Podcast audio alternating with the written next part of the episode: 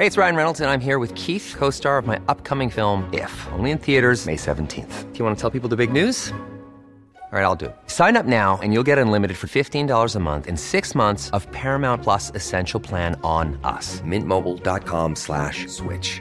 Upfront payment of $45 equivalent to $15 per month. Unlimited over 40 gigabytes per month. Face lower speeds. Videos at 480p. Active Mint customers by 531.24 get six months of Paramount Plus Essential Plan. Auto renews after six months. Offer ends May 31st, 2024. Separate Paramount Plus registration required. Terms and conditions apply if rated PG. ¿Qué tal? ¿Cómo le va? Buenas tardes. Estás a punto de escuchar Yo soy Javier Alatorre. las noticias con Javier Alatorre. La vamos a pasar muy bien. Comenzamos. Y ya no puedo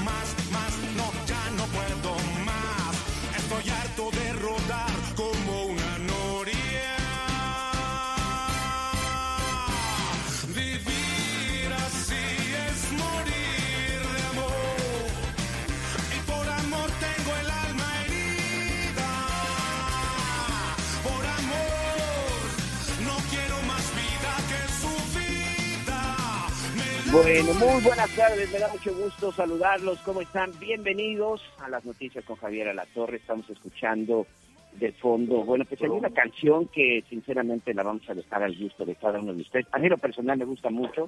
Es una canción que hace pues algunos años se tuvo eh, pues una, una audiencia y sobre todo, bueno, pues los chavos era una canción bastante atractiva. Panteón Rococó, Vivir así es morir de amor, está estrenando este sencillo.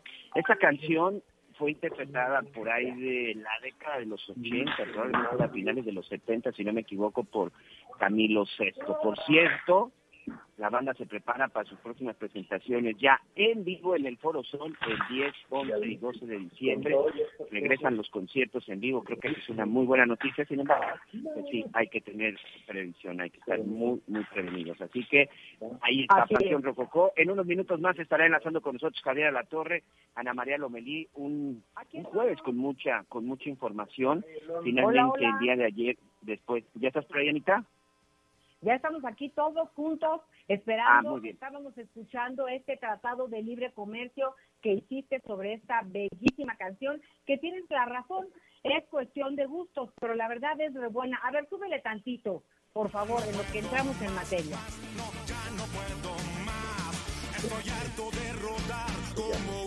Oye. Vivir de amor es morir. Así, bueno, pues así, empezamos. Buenas, buenas, Miguelito. Así es, bueno, ¿te gustó o no te gustó? Aquí estamos casi listos. ¿Sabes qué pasa? que Bueno, luego bueno, ¿te parece que lo que se... Bueno, a ver, ustedes díganme cómo quieren hacerle. En lo que se acomodan, seguimos.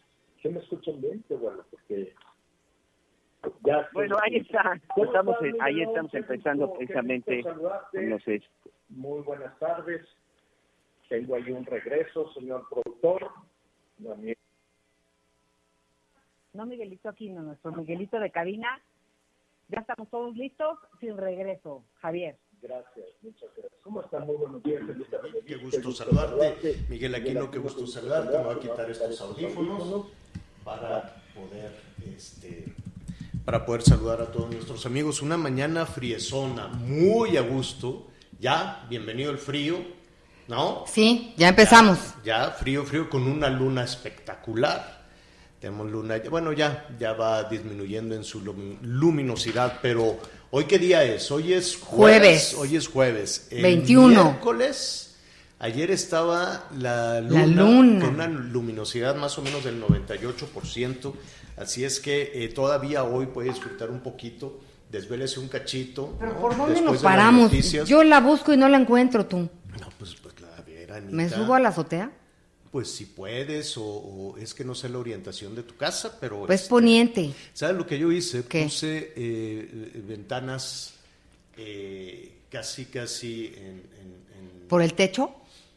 Este, ¿O qué? Bueno, no, sí. la- la- o sea, la- las ventanas van siguiendo el movimiento de la luna, ya ves. Ah, Sí. ay, bueno, Javier, a la torre es que tú piensas en todo. Dije, pues si, si estamos en el cerro y si quiero y si hay tanto verde que de por sí ya no hay verde en ningún lado de la Ciudad de México, Dije, bueno, que sí, ya hay sí, más sí, parques de- que tú no que me ni un haciendo. solo parque, hay te voy parque a chino de llevar. plástico que se rompen. Yo te voy a llevar. Son malísimos, son muy No. feos los parques.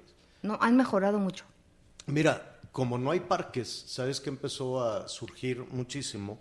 Los, este... Gimnasios pequeñitos. No, hombre, lo- no, esos también son pura vacilada, esos que ponen los camellones. Sí. Son pura vacilada. O sea, enfrente, yo me acuerdo que el senador Mancera, con todo respeto, como diría, ya sabes quién, cuando te va a dar un fregazo, te dice, con todo respeto. ¿no? Así le hacen en la mañanera. Oye, a la UNAM ni siquiera le dijeron con todo respeto, le dieron una revolcada, pero es otro tema que ahorita vamos a tratar.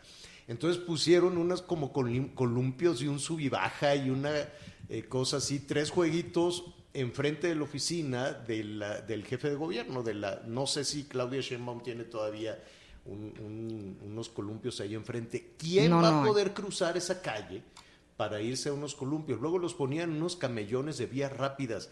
¿Quién puede cruzar una vía rápida en una ciudad donde no hay puentes peatonales, donde no hay pasos peatonales para irse a unos pobres columpios de plástico chinos que han de haber hecho quién sabe quién, pues algunas tranzas? ¿Cuánto costaron los columpios? Tanto, y están todos desvencijados. Qué bueno, espero y llévame a conocer los parques de la Ciudad de México porque yo no conozco ni uno.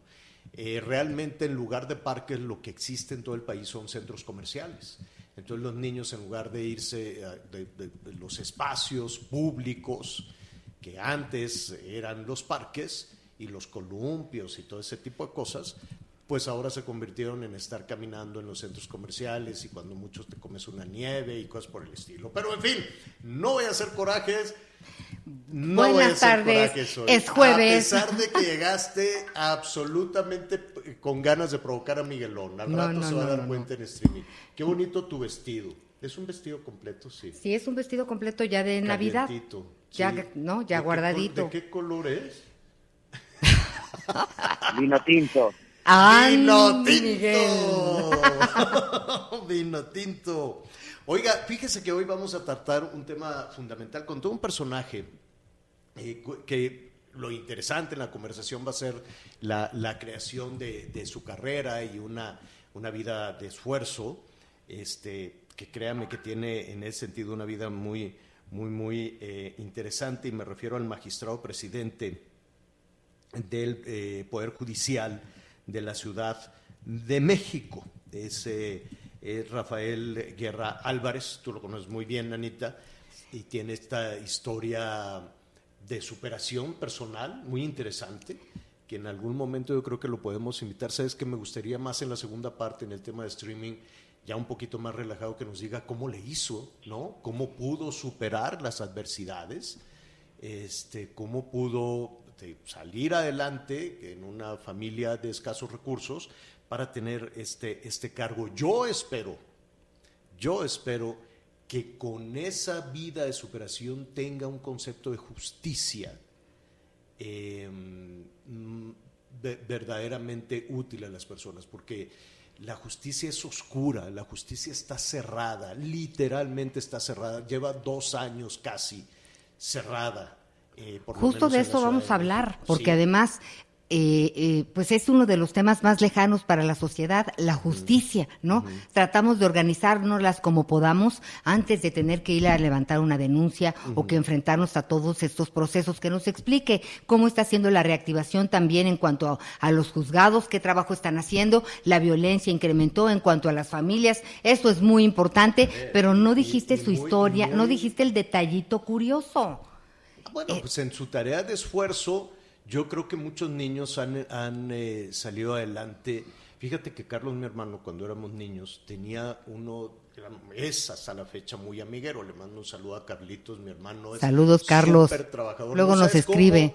no sabes cómo estabas allá batallando para atender a, a todos sus clientes con las mercancías que llegan de en, en Lázaro Cárdenas. Ay, pobre, batalla va Lázaro Cárdenas, regresa a México, va, viene con todo esto del bloqueo. Aquí hemos hablado de los maestros, pero no hemos hablado del atorón que ha significado eso. Pero bueno, él tenía cuando éramos niños un amiguito este, que se dedicaba a lustrar zapatos era pues, muy humilde y con eso lustraba zapatos. Pero este, en, los espacios de que dejaba de ilustrar zapatos, este, a la hora de salir de la escuela, cuando había parques, pues dejas la, la mochila y este niño dejaba el cajón de bolear y todos jugar, y todos a jugar, y todos a jugar, todos a darse en ese, en ese espacio todas estas oportunidades de jugar, de planear y de avanzar. Yo quiero suponer que en esos espacios de, de planear y de avanzar, porque ilustraba calzado, si no me equivoco, ¿no? Pues sí, él, él ha comentado en varias ocasiones que, pues bueno, es de la cultura del esfuerzo, es un orgullo eh, evidentemente para él Mm, a haber ver, empezado e- como frase, sí, bolero. la, la entiendo, entiendo muy bien, y empezó como bolero, entiendo muy bien eso de la cultura del esfuerzo, pero creo que todos, Todos. está- a mí no me gusta esa frase porque parecería que hay gente que no es así. ¿no? Ok. Dicen, ah, es que él heredó. A ver, hereda y mantén, y mantén el ritmo. Es que hay de- quien, de ah, es que hay quien no viene de la cultura del esfuerzo. Hay quien viene del tracaleo y del machapaleo y del Ah, Pero son los políticos nada Eso, más. ah, ok. Yo dividiría entre ciudadanos y No políticos. todos, pero sí de repente son más No. buenos en relaciones ver, públicas no. y son buenos en puestos de cuatitud que eficientes en su trabajo. Yo le convoco a nuestros amigos que nos escuchan en todo el país que me diga un político que no. Un político que, que no venga del de ah, búscale dinero por aquí y el mapacheo y hazle para acá y vende por aquí y hazle por o sea, uno. ¿No? Su lo- local, usted dígame, mire, aquí mi, mi diputado, mi senador, mi presidenta, mi presidente, ¿no? Usted, digo, seguramente los hay. Sí hay. Bueno, pues vamos a, a- Pero luego vamos hablamos. a platicar, eh, vamos a platicar con al ratito. Y mire, este, finalmente ayer ya estaban como mucho más tranquilos. Yo creo que el primer día estaban los legisladores, pero con todo, estaban fuera de sí, sobre todo los de Morena, hay que decirlo. No dejaban hablar a la oposición. Quedaba muy claro que de cualquier forma iban a ganar de cualquier forma tenían esa mayoría de votos. Entonces, si ya vas a ganar, ¿por qué querías pisotear al perdedor? Eso es lo que nunca entendí. ¿Por qué no los dejabas hablar? ¿Por qué les dabas la espalda? ¿Por qué los insultabas? ¿Por qué los abucheabas? Si ya tenías la decisión, la instrucción, el mandato que te dieron, porque pues, los legisladores aquí en nuestro país realmente no son independientes. Todos siguen las órdenes de, de lo que les indican, ¿no? Antes, pues los gobernadores tenían sus bancadas, este, y ahora, pues los legisladores están, em, pues resolviendo todas las instrucciones que salen desde Palacio Nacional. ¿Para qué le, para qué le damos? No son independientes, no tienen una opinión, no nada. Se les dice, haz esto y eso hacen. Bueno, si ya lo tenían en la bolsa, ¿por qué? No, no entiendo por qué pisotear al perdedor. Ayer ya se portaron tranquilamente y sucedió lo que sabíamos, ¿no? Eh, se, se aprobó este, la ley de, de, ingresos de la federación, es el ejercicio fiscal para el año entrante. Al ratito vamos a ver cuánto dinero está eh, buscando y cómo hacerse de ese eh, dinero el gobierno, el gobierno federal y en qué lo va a gastar. Y hay temas muy polémicos que vamos a tratar de revisar en los próximos días con mucha serenidad de qué se trata. Uno de los más polémicos es saber qué va a suceder con las jovencitas y los jovencitos a partir de los 18 años que se tengan que inscribir en el SAT. ¿Qué pasa si no lo hacen? ¿Qué pasa si sí lo hacen? ¿A qué te obligas? ¿A qué no te obligas? Eh, tienes que entregarle am, al SAT todos los ingresos que te den tus padres, por ejemplo, o los poquitos ingresos que vayan a Iremos revisando el significado y los alcances de esta miscelánea fiscal. Para ello, pues vamos a hablar al ratito con algunos, con algunos especialistas. Atención a nuestros amigos en la Ciudad de México o aquellas personas que vienen a resolver precisamente las cuestiones judiciales en la Ciudad de México y que han batallado mucho. Hay unas colas y colas y colas. Pues de todo eso vamos a hablar también, por qué cerraron, si la justicia parece que no era se- esencial, ¿no? Aquí se resolvió que lo esencial, desde hace dos años, cuando eh, empezó todo este tema de, de la pandemia, Eh, lo esencial eran los servicios médicos y los medios de comunicación. Nosotros nunca paramos, nunca nos detuvimos, afortunadamente, y estuvimos cerca, cerca de usted, como queremos seguir haciéndolo, desde luego. Pero hay situaciones, ahí me cuesta un poco de trabajo pensar en que las autoridades supongan que la justicia no es esencial o que la educación no es esencial, por ejemplo, o que la economía o que los, la generación de empleos resulta que no era esencial y, se suspendió. Y entonces, pues imagínate una mujer que estaba tramitando una pensión alimenticia. Miguel, tú has vivido muy de cerca un caso de, de, ese tamaño, tú has auxiliado, tú has apoyado a una, a una joven madre que creo que lleva, no sé si dos años o más, tratando Sí, de solucionar ese tema, ¿no? Sí, porque los juzgados estaban cerrados, porque no se podía meter la demanda, porque el juez no podía mandar la notificación y como no se mandaba la notificación no se eh, enviaba el documento. Sí, ha sido un calvario, señor. Ujú. Entonces, si tiene usted dudas al respecto de cómo solucionar, de dónde solucionar, si tiene que sacar cita, hacer cola, contratar un abogado, contratar un coyote, o sea, qué es lo que está sucediendo en ese sentido, pues habrá que aprovechar desde luego la conversación con el magistrado presidente, en, eh, presidente del Poder Judicial de la Ciudad de México. Al ratito vamos a hablar con él. Y atención, rápidamente. No me gusta decir se los dije, pero se los dije. Tú, Anita, ayer decías, ya al ratito, tipo 3 de la tarde, se va a comer un cocidito, ya sopita, ya va a dormir en su cama la Rosario Robles. Tú dijiste, Yo la verdad es que sí lo pensé. pues sí. Y, al- y entonces, no me gusta decirte lo dije, pero te lo dije, Nanay no va a salir. Eh, Tiene dos años sin sentencia, tendría que haber, es una de las razones por las que podría haber estado fuera. Eh, hay otros argumentos legales válidos, van a impugnar, este, y pues sí, eh, ahí se quedó en, en, en la, en prisión. en, en Santa Marta. Este, ahí está Rosario Robles, el proceso lo van a seguir desde ahí. Y si no me equivoco, Miguel, el argumento que dio el juez es que se les puede escapar, ¿no? Sí, es una delincuente es muy peligrosa y se peligrosa puede- y se puede escapar. La, la posibilidad de fuga. Sí, en unos minutos más vamos a escuchar el deporte y la entrevista también con, con el abogado Pigmenio, que, bueno, pues dice evidentemente que nos sorprendía. Señor, ya tenemos nuestro primer entrevistado. Pues eh, ahí están algunos de los temas que vamos a, tratar con usted. Ahí está desde luego el número telefónico también a su disposición. Muchísimas eh, gracias por todas las eh, comunicaciones. Nos siguen hablando de, de Tepic, nos siguen hablando de Nayarit y también de, de Sinaloa, pues ahí estaremos, desde luego, con muchísimo gusto. Vamos a retomar si efectivamente está llegando la ayuda, las despensas, como desde ayer se habían eh, anunciado. Se anunció desde la Ciudad de México que ya se está llevando a cabo el censo y nos están diciendo en Nayarit dónde me formo para, que- para, para que me den la despensa y para apuntarme en el censo. ¿Y qué significa apuntarse en el censo? Pues no me quiero equivocar, pero de acuerdo a lo que vimos en, en Veracruz, en Hidalgo, en Puebla y en otras entidades, eh, se realiza un censo para decidir a quién se le va a dar determinada cantidad de dinero. En el caso de Veracruz hablaban de 35 mil pesos y al parecer pues se llevó a cabo el censo, pero el dinero no, no, no ha llegado todavía. Ha pasado más de una semana de este huracán, que ya se está formando otro, por cierto, en la costa Pacífico. Habrá que tener muchísima atención con esto. Lo vamos a retomar en mucho, con, con- con mucho, con mucho gusto.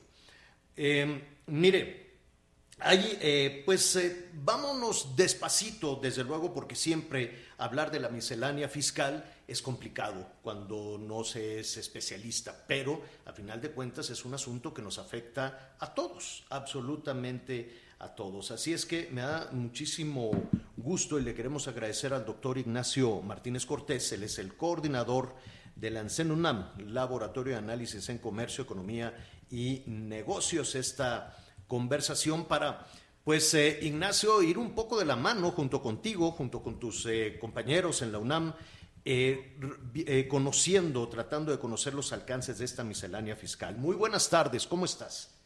Eh, Javier Anita, excelente tarde. Muchas gracias por la invitación. Eh, en principio, tú una primera aproximación, yo quiero suponer que en el laboratorio, en este laboratorio de análisis, eh, pues han tenido ya unas primeras observaciones o revisiones de la propuesta que ya fue aprobada de miscelánea fiscal. ¿Qué opinan? Así es, este análisis lo hicimos precisamente desde el 8 de septiembre, cuando el Ejecutivo presenta al legislativo lo que se conoce como eh, los criterios generales de política económica y allí se presentan tres eh, grandes documentos. Uno es el proyecto de la ley de ingresos, como bien precisa se, aprobó eh, hoy a las 5.29 de la, de la mañana. Otro, este, para ponerlo ahí en la, agenda, este, Javier, si me permite, que es la ley eh, de egresos de la federación que se tendrá que aprobar a más tardar el 15 de noviembre eh, próximo. Y otro documento que también este, se aprobó eh, esta madrugada es lo que se conoce coloquialmente como la miscelánea fiscal, ¿no? que ahí es, donde se encuentra una serie de, de cambios este, a la ley federal de derechos y también a la ley de eh, este, lo que conocemos como IEPS, la ley del impuesto a producción y servicios. Así es. Eh, un, poco, un poco para poner en, contexto y, te ofrezco una disculpa si suena un poquito cándido, pero cuando estamos hablando de eh, la ley de ingresos, para decirle a nuestros amigos en el país, eso significa este, cuánto y de dónde, ¿no? Más o menos, cuánto y de dónde buscará eh, el gobierno el dinero, ¿no? Un, presupuesto que además es muy grande. Se conoce como el, ingreso programado y otro es el ingreso presupuestado. Entonces, el ingreso programado... En que lo van a gastar, ¿no? Que es la segunda parte es, bueno, este dinero me lo voy a gastar en el Tren Maya, en el aeropuerto o en los programas sociales, eh, eh, en fin, ¿no? Primero tienen que decir, necesito tanto dinero y lo voy a obtener de esta manera, y eso es lo que ya se aprobó esta madrugada, ¿así es? Gracias. Este, eh, lo, que se aprobó esta madrugada son eh, un ingreso de 7 billones 88 mil 250.3 millones de, de, pesos. Y este, de este eh, total, el 55.6% proviene a su vez de tres grandes impuestos, que es ahí donde estaba el, el debate. Lo que es el impuesto sobre la renta, el impuesto eh, al valor agregado, el famoso IVA, y el impuesto a eh, este, eh, producción y servicios, que es el, el IEC. Entonces, este, lo que el gobierno contempla es que donde se recaude más es en el impuesto sobre la renta. Para ello, se debe crear empleo, se debe invertir. Y aquí, Javier, este, es importante destacar de que nuestro principal este, eh, mercado, de donde proviene, donde se representa el 37% de nuestro Producto Interno Bruto, que es Estados Unidos en términos de exportaciones, aquí, este, eh, Javier, es importante señalar que el 29 de septiembre la Reserva Federal de Estados Unidos bajó la expectativa de crecimiento de la Unión Americana de 7 a 5.9%. Y esto viene a colación porque precisamente es donde nos va a pegar a nosotros en torno a inversión y empleo. Entonces, si el gobierno este, está estableciendo de que eh, se van a eh, recaudar 1.9 billones de pesos en términos de ICR, la verdad es que con relación a lo que estamos viendo en la Unión Americana, no, este, sí está muy alta la expectativa. Y otro también es respecto a el IVA, que, es un impuesto indirecto que, que todas que todos que todos pagamos en torno a este eh, eh, consumo de mercancías de, de, bienes de servicios, pues este eh, es eso. Debe haber este, inversión, empleo para que podamos adquirir bienes servicios y por lo tanto pagar el IVA y el IEPS al, al, respecto, por lo que este, se desea, ¿no? Que la marcha de la economía en 2022 pues vaya bien para que se recaude lo establecido. Mm. Sí, eh, abriendo, eh, es que el tema de pronto nos lleva a, diferentes temas, pero, pero escuchándote, em, también habría que considerar la cantidad de dinero que ha salido el año pasado y que ha salido en este año. Estaba eh, revisando y no me quiero equivocar, pero los inversionistas, de acuerdo a algunos medios extranjeros, han liquidado ya casi 250 mil eh, millones de pesos.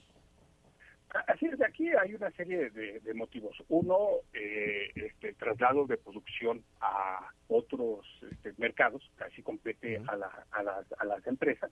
no Hay una reconfiguración de cadenas de eh, suministro. Eh, por ejemplo, salió una importante inversión en, en, México que se tenía en Jalisco y se afincó esta inversión en Taiwán para desde allá producir los este, microprocesadores. Entonces, eso también... Eh, Pero es, preocupante, ¿no? Porque sumados, sumados a los 260 mil casi, eh, o 250 mil, es una cantidad enorme de, de dinero, a los 200, casi 260 mil del año pasado, pues allá hay, una, allá hay una fuga que habría que ponerle atención. Que eh, es ahí donde tanto el gobierno Hey, it's Ryan Reynolds, and I'm here with Keith, co star of my upcoming film, If, only in theaters, May 17th. Do you want to tell people the big news?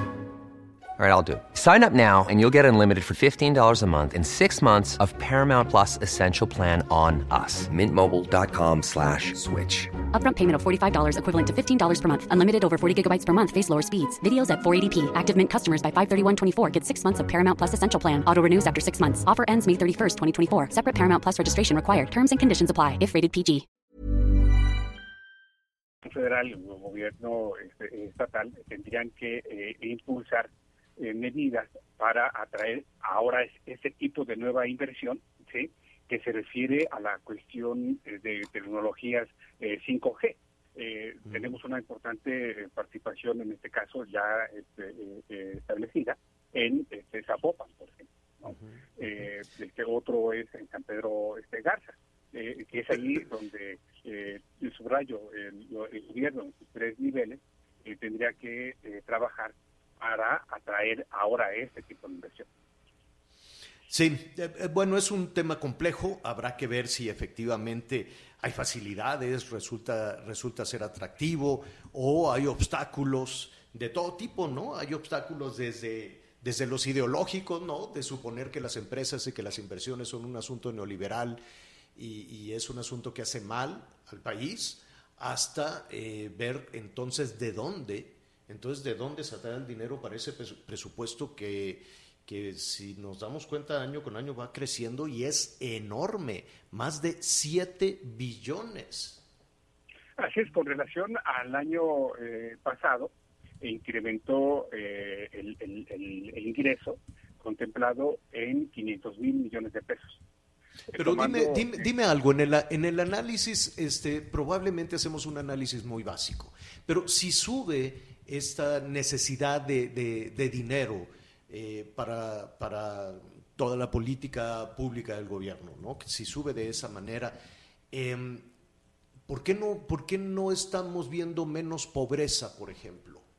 ¿O por qué no estamos viendo más satisfactores eh, sociales cuando el gasto está creciendo?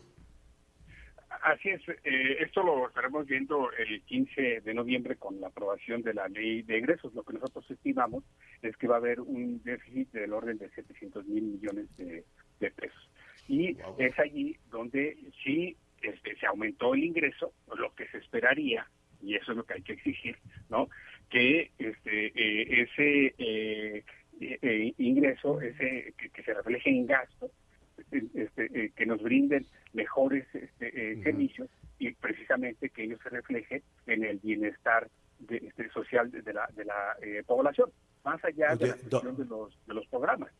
Doctor, el, el, el, tiempo se nos viene encima. Yo quisiera este, que ir revisando junto con ustedes eh, pues diferentes aspectos, ¿no? Tanto del presupuesto de ingresos como el de egresos y desde luego de la miscelánea fiscal. Eh, eh, únicamente conocer tu opinión, esta iniciativa en, en el marco de la miscelánea fiscal, del registro de todas las chicas y chicos de 18 años en adelante en el sistema de administración tributaria, ¿qué opinión les merece? Eh, mira, aquí el fundamento se encuentra en el artículo eh, 27b, eh, fracción primera del Código Fiscal de la Federación. Y ahí, este, este, esto que se estableció ahora, este, se encuentra desde hace años, que toda persona este, mayor de edad eh, debe tramitar, debe registrar, debe, realizar su, registro ante el SAT para obtener el, eso, el, el RFC, ¿no? Y también eh, esto que se está estableciendo que no se va a poder este, realizar este, los depósitos en, en, cuentas, esto se estableció en 2010. ¿sí? Porque este, sabemos que si abrimos una cuenta bancaria, el banco desde, 2010 exige el RFC. Por, este, por lo tanto, si se va a abrir una cuenta bancaria, este, al, al, joven, está registrado para que se pues tendrá que cumplir con ese requisito. Sí, entonces no es una, no es una cuestión novedosa, el, el, el asunto allí está. ¿no? no, no, te recordarás eh, que, que, también en, en, en 2009 este, Felipe Calderón creó tres impuestos, perdón, dos impuestos, el IETU y el IDE, que, es ahí a lo que nos refiere este artículo del Código Fiscal, que este, para cuestiones ahora de, de, las cuotas, de, las escuelas, de, las colegiaturas, este, que es el impuesto de depósito en, en efectivo. ¿no? Entonces, son, son Claro, claro. Eh, ese, impuesto viene desde 2009 a colación de la crisis este, que golpeó fuertemente al país. Ese año eh, el, PIB este, que tuvo una enorme caída de menos 6%. Ahí está el fundamento. Ahora, eso es lo nuevo, que toda persona mayor de edad tenga un este, RFC. Claro, claro. Eh, Ignacio, se nos viene el tiempo encima. Eh, quisiéramos, eh, pues ir revisando junto con ustedes, ¿no? El tema va a dar para mucho, eh, blindarlo un poquito de todas las cuestiones electorales y políticas y acercarlo más al día a día de los contribuyentes, de las y los contribuyentes en este país. Por lo pronto te agradecemos mucho, Ignacio. Sí, para muchas gracias por la invitación. Gracias. Hacemos una pausa, volvemos. Sigue con nosotros. Volvemos con más noticias. Antes que los demás. La HCL se comparte, se ve y ahora también se escucha. Continuamos. Judicial de la Ciudad bueno, de México. Bueno, em, muchísimas gracias. Sí, créame que nos vamos a quedar con con muchos de los eh, comentarios de los temas. Vámonos despacito, ¿no? Primero en el, en el tema anterior, ¿no? Primero viendo si es mucho o es poco. Yo considero que es un dineral tremendo, desde luego, eh, lo que ha avanzado el presupuesto del dinero que tiene el gobierno federal para gastar. Eso ya se aprobó esta madrugada, presupuesto de ingresos. Falta todavía, hay un plazo para la discusión de en qué se va a gastar, en qué, en qué programas, si se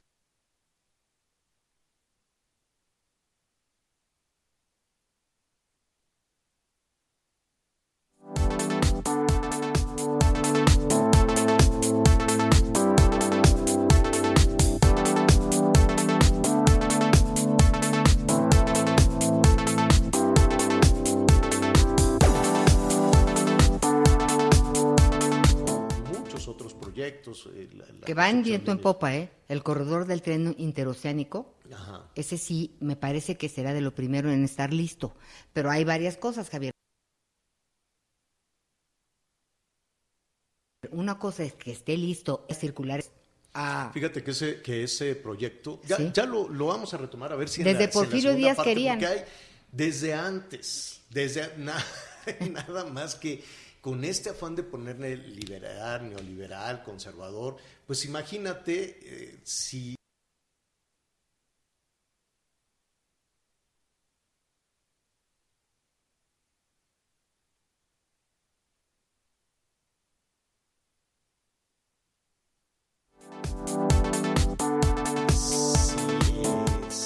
pone eh, la iniciativa de Porfirio Díaz, bueno, pues se arma la de Dios es grande. Y si a este proyecto eh, pones una iniciativa, una idea que tuvo Maximiliano, Maximiliano de Habsburgo, bueno, pues todavía, ¿no? Se incendia más en las pasiones ese proyecto, porque sí, ¿no? Desde ahí venía, claro que era la atracción animal, ¿no? Había hay mucho que platicar. es una historia fascinante que ya le, le estaremos platicando.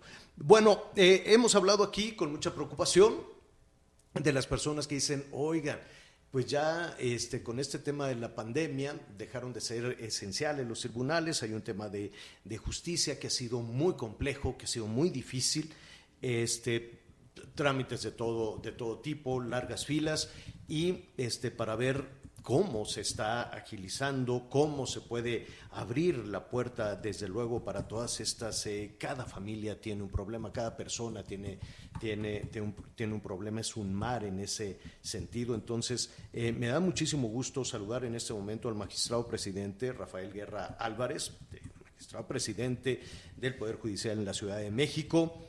Qué gusto saludarte, Rafael. ¿Cómo estás? Muy buenas tardes. Bien, bien, agradezco ante todo este, a tu auditorio y que me des la oportunidad de conversar contigo. Te lo agradezco mucho y estoy a tus órdenes.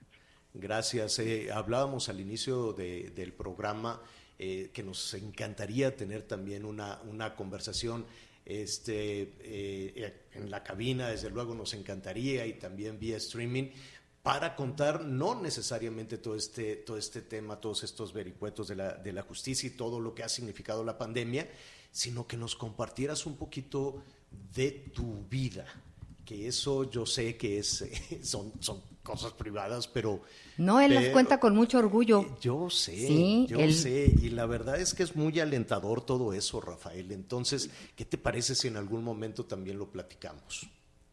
Eh, con mucho gusto, claro que sí. Este, yo estoy a sus órdenes y lo que usted saber de la, la, el inicio de su servidor en la vida profesional, inclusive mucho antes, este, siempre lo he dicho con mucho orgullo y, admiración para mi señor padre, pero bueno, este, ¿Por qué, ¿Por qué con admiración? Nada más para, y ahorita regresamos a este tema, ¿por qué con admiración a tu padre y a tu familia? Este por el hecho de que nos haya impulsado toda una familia de cinco hombres y una mujer, nos haya impulsado a salir adelante profesionalmente hablando, siendo él de oficio eh, reparador, reparador de calzado, en otras palabras zapatero, es oficio y el oficio que aprendimos todos, todos mis hermanos y mis servidores también lo aprendimos muy bien y estuvimos trabajando. De hecho, este, nos dedicamos a, a, a golear los zapatos, eh, que es una forma de, dedicarnos a un trabajo honesto, tranquilo y este con mucho sacrificio, pero estamos adelante. Esa es la, realmente la admiración que le tengo y en ese, padre. Y en ese eh, contexto de Rafael Guerra, con sus seis hermanos, con su hermana, Rafael Guerra niño, Rafael Guerra adolescente, eh, y aprendiendo mucho de, la vida de sus padres, ¿cómo se percibía en ese momento, eh, supongo que estamos hablando de la Ciudad de México, cómo se percibía el acceso a la justicia? ¿Cómo, cómo, lo imaginabas en ese momento? Este, eh, tuvimos ahí una oportunidad, vamos a decirlo así, y un episodio en relación con la Administración de Justicia este, mi señor padre, sin ser juzgado ni nada, como ya les comenté, este, empezó a tramitar el proceso sucesorio de mi señora madre que había fallecido en un intestado. Pues, empecé yo a conocer los tribunales, inclusive de Pino Suárez, que eran los tribunales familiares en, antes del temblor del 85. Y empezamos a percibirlo, pero honestamente empezábamos a entender eh, profesionalmente que teníamos que eh, prepararnos y salir adelante, pero eh, la justicia lo entendía como, como el que organizaba, organizaba nuestras vidas, la, relación social y estos problemas jurídicos que a lo mejor en ese tiempo todavía no lo entendíamos, pero este, lo entendíamos como, como un como un tema superior y de control de, de ahorita lo puedo decir, del control de la sociedad, porque nosotros siempre pensamos la primera intervención que teníamos era con la policía este, y, ahí empezamos a tener contacto de qué debemos, qué debemos entender o qué debemos llevar un orden concretamente y, así empezamos nosotros, pero pues, finalmente nos inclinamos a la carrera de, Derecho en la Facultad de, eh, de la UNAM en Aragón, ahí empezamos a trabajar concretamente y estudiar ese, en ese momento. Eh, es, es, fascinante, desde luego, y por eso eh, ahora como, como responsable precisamente o como presidente del Poder Judicial en la Ciudad de México, eh, procesos, digo, lapsos, yo supongo relativamente cortos, porque son tres años, pero eso ya te lo, te lo preguntaré más adelante, si hay este acceso a la justicia en la Ciudad de México diferente hoy a lo que vivías como estudiante de Derecho? Eh, definitivamente que sí, eh, hay que aprender algo. Algo que aprendimos fue precisamente que finalmente la justicia es una herramienta para resolver la paz, ¿sí? resolver con paz los problemas concretamente. Entonces, realmente en la actualidad sí tenemos esa oportunidad para, para llevarla a cabo. Eh, nosotros percibimos, eh, ahorita en la actualidad percibo, el, vamos a decirlo así, eh, sin duda alguna, que ahora es una cosa, es una casa con paredes de cristal en donde la justicia es observada por, por todos, por cualquiera, cualquier ciudadano o servidor público o cualquiera que se le administre justicia. Pero nosotros lo tenemos tal, sí, es una, es una casa de cristales, es un gran avance. Sin embargo, es una casa, este, eh, es una, es una casa magistrado que, pues que estuvo cerrada más de un año. Así es, estuvo cerrada, vamos a decirlo de esta forma, de final, primero suspendimos cuatro meses de, de actividades. Sin embargo, quiero decir que la justicia no, no se suspendió, definitivamente que no. ¿Por qué razones? Primero, en materia, en materia penal no podemos eh, dejar de trabajar.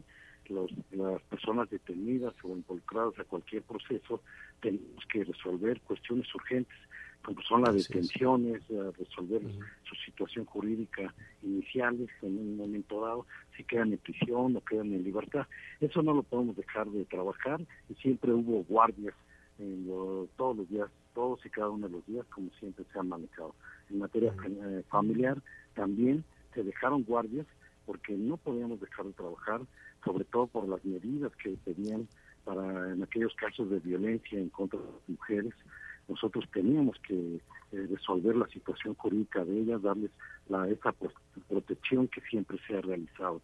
Entonces, eso eh, nos dieron mayores condiciones de, acceso a la justicia, ya que se pueden realizar eh, trámites procesales en, línea, tanto presenciales como en línea, audiencias a distancia, el uso de firmas autógrafas y electrónicas, entre otros, ¿no? Lo que implicó generar condiciones para garantizar la justicia aún en situaciones de pandemia. Realmente eso fue lo que... pero, fue, pero hubo una, una situación irregular y yo supongo que, que, se fueron acumulando pues muchísimas eh, muchísimos casos. ¿Qué, ¿Qué, harán qué harán ahora que ya poco a poco estamos eh, normalizando muchísimos procesos sí eh, nosotros tuvimos la oportunidad y eso nos lo permite tener nosotros la experiencia en todos estos eh, años que hemos trabajado en el tribunal, como servidor lo ha hecho en diferentes áreas, me permitió realmente observar qué, cuáles son las necesidades principales de la Administración de Justicia. Detenidos, alimentos también, eh, entregar los billetes de depósito para en relación de alimentos para los menores que se tramitan, que se tramitan los juzgados familiares, observar todo eso de necesidades primordiales, eso es lo que nos permitió sí buscar, eh, vamos a decirlo así, estrategias, las cuales nos sirvieron de alguna forma. En los procesos, si ustedes me comentan si ha, si ha habido un atraso en el mismo o no, si yo le quiero decir, y se lo digo con una forma muy marcada y segura por con ello, este, ese atraso realmente eh, ha sido mínimo, sí, sí ha habido, pero ha sido mínimo, porque finalmente seguimos avanzando a, la fecha. Esto yo se los comento. Eh, tenemos un dato, un dato muy importante y eso a lo mejor el auditorio muchas veces no, no lo sabe, pero tenemos una influencia de o acceso de todas las personas que, que intervienen y piden el uso de los tribunales entonces nosotros recibimos a la semana aproximadamente, eh, por decirlo así un dato de la semana pasada, solamente recibimos 220.925 usuarios, de los cuales se promovieron 71.539 promociones. es, con esto les doy eh, un margen del número de usuarios que tenemos en una sola semana, en una sola semana, y el número de promociones. Y sin embargo, a pesar de todo esto, los eh, magistrados y toda la base trabajadora se ha adecuado a este periodismo de trabajo y quiero decirle que a veces inclusive eh, horas extras, vamos a decirlo así, o en altas horas del, día y de la noche, sigue- Claro. seguimos trabajando y sacan el trabajo a la distancia. Yo le puedo decir ahorita en este momento que estamos eh, al corriente, estamos al día, estamos sacando ya bien el Qué trabajo bueno, y eso nos lo permitió mucho. Oye, eh, Rafael, te robo, te robo un minuto más, se nos viene el tiempo encima y además te reiteramos la invitación para que nos acompañes. Eh, me, doy cuenta que en el 2019, justo cuando estabas tomando eh, las riendas del Poder Judicial, pues se nos vino esta calamidad encima, ¿no? Que no estaba, eh, pues, en, en- en- en la, eh, digamos que en la estrategia que estabas pensando para, para llevar las riendas de- del Poder Judicial. ¿Buscarás un segundo periodo? Sí, definitivamente sí lo vamos a buscar. Este, consideramos que hemos hecho una administración eh, clara, transparente y en beneficio del Poder Judicial. Creo que hemos trabajado eh, para ello, eso siempre ha sido convicción en, ese sentido y todo el esfuerzo que hemos realizado ha sido para el mejoramiento de la administración de justicia a tanto este, jurisdiccional como administrativo. Definitivamente lo tenemos y sí tenemos la atención, de hecho ya se abrió el, el proceso Así de... Sí, eh, esto es que la próxima, la próxima semana se tendría que definir, ¿así es? La próxima semana, el día 27, ya tenemos una votación. que esta votación, quiero ser muy claro, solamente es eh, eh, la elección es por parte de los 79 magistrados que conforman el, el Pleno del Tribunal Superior de Justicia, que como órgano máximo, ellos le- les corresponde designar y votar por quién eh, se deciden y que sigan con este rumbo de la Administración de Justicia. Te Sí, proponemos lo siguiente, Rafael, en caso eh, eh, efectivamente de que se pueda renovar, eh, eh, que lleven las, las eh, riendas del Poder Judicial, te invitamos a continuar con esta conversación, acercarla a las ciudadanas y los ciudadanos, ¿no? Y ver cómo, cómo encontrar esta ruta mucho más rápida a, la justicia, tal cual, ¿no? Y poder retomar este concepto que, no, que en ocasiones puede ser algo, algo lejano a veces de, de la ciudadanía. Por lo pronto, Rafael, te agradezco mucho esta conversación y si no tienes inconveniente, pues eh, después de, de lo que suceda la próxima semana, reanudamos la plática. ¿Qué te parece? Con mucho gusto, con mucho gusto, y yo estoy a sus órdenes cuando ustedes eh, lo dispongan. Y este, Gracias. más que nada para darle a conocer a la sociedad realmente qué es el Poder Judicial, para qué, para qué estamos y que somos de plan, eh, definitivamente un, un tribunal que estamos a la, a la orden de la sociedad. Eso Y, y- claro. sabes qué, y sabes qué, Rafael, algo que va a ser muy interesante ver cómo son también los procesos internos para limpiar, ¿no? Ahora que se ha hablado tanto del Poder Judicial, este, limpiar todos estos este, procesos y qué hacer cuando algún mal funcionario aparece, aparece en la ruta, aparece en el camino. Por lo pronto, Rafael, te agradecemos muchísimo esta conversación. No, al contrario, te lo agradezco a ti, Javier Alatorre, y a tu auditorio, ¿sí? Y definitivamente estoy a tus órdenes. El tribunal Gracias. siempre está abierto y tiene las puertas abiertas para ello. ¿sí? Eres muy amable. Gracias. Es el magistrado Rafael Guerra Álvarez, presidente del Poder Judicial de la Ciudad de México. Gracias, Rafael. Vamos rápidamente a una pausa y volvemos. Sigue con nosotros. Volvemos con más noticias. Antes que los demás. Heraldo Radio. Todavía hay más información. Continuamos. Pero me da muchísimo gusto también, hay que hablar de salud. Sin salud, pues no, no es posible seguir adelante. Contigo, Aris Chávez, factor de transferencia, representante de Productos Politécnico. ¿Cómo estás? Qué gusto saludarte, mi querida Anita. Pues sí, eso que dices es tan valioso cuando empezamos a sentirnos mal o tenemos dudas y nos contagiamos.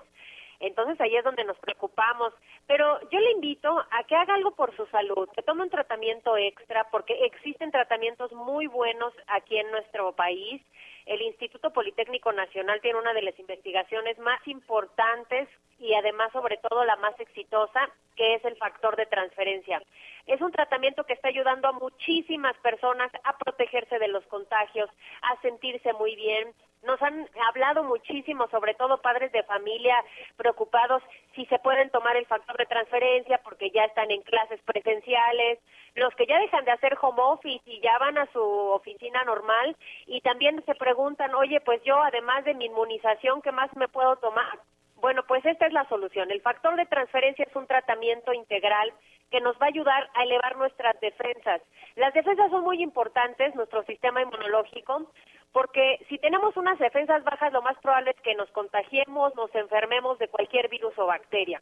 Si tenemos un sistema inmunológico fuerte, entonces podemos hacerle frente a muchísimas enfermedades. Lo toman desde bebés, niños, muy importante, adultos mayores, mujeres embarazadas, prácticamente cualquiera lo puede tomar y presenta una elevación de un 470% en nuestro sistema inmunológico. Esto es altísimo, es muy elevado y por eso es tan efectivo para protegernos de los contagios. Basta una dosis diaria para estar protegidos y además... Gracias por acompañarnos en Las Noticias con Javier La Torre. Ahora sí ya estás muy bien informado.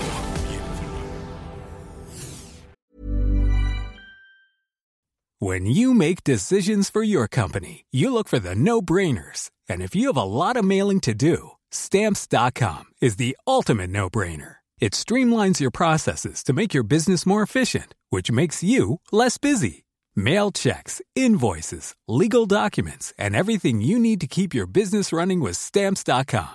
Seamlessly connect with every major marketplace and shopping cart. Schedule package pickups and see your cheapest and fastest shipping options from different carriers with rates up to 89% off USPS and UPS rates. And with the stamps.com mobile app, you can take care of mailing and shipping wherever you are. Make the same no-brainer decision as over 1 million other businesses with stamps.com. Sign up with code program for a 4-week trial plus free postage and a free digital scale. No long-term commitments or contracts. That's stamps.com. Code program.